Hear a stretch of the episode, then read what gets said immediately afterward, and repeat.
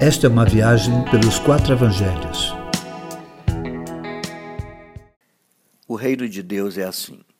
Jesus propôs duas parábolas que apresentam elementos aparentemente insignificantes. O reino de Deus é semelhante ao grão de mostarda. Ele é pequeno, mas vivo. É como uma semente semeada, nasce e se torna algo grandioso. O que importa não é o tamanho da semente, mas a qualidade dela e o que traz no seu interior. Crescendo, a semente se torna uma árvore frutífera para outros e não para si mesmo.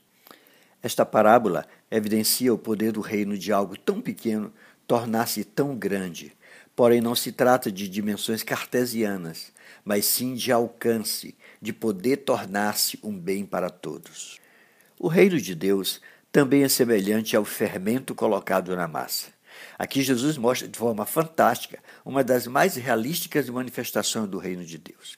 O reino trabalha quando está inserido na massa. Ele deve estar misturado no todo. Você não pode mudar aquilo que você evita. Como mudar seus amigos se afastando deles? Como mudar sua família se não está presente?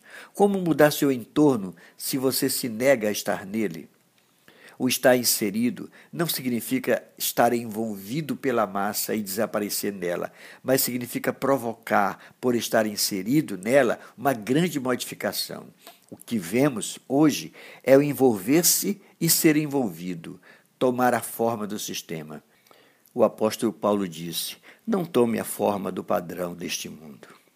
O reino de Deus também trabalha no silêncio. O fermento, quando acrescentado, não faz anúncio de sua presença. Não precisamos de marketing nem de holofotes.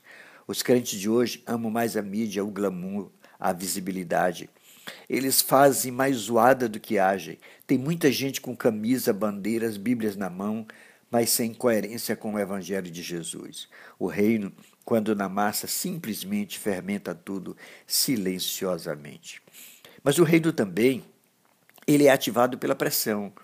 O crente pós-moderno não gosta de pressão, gosta da vitória, da prosperidade, do sucesso.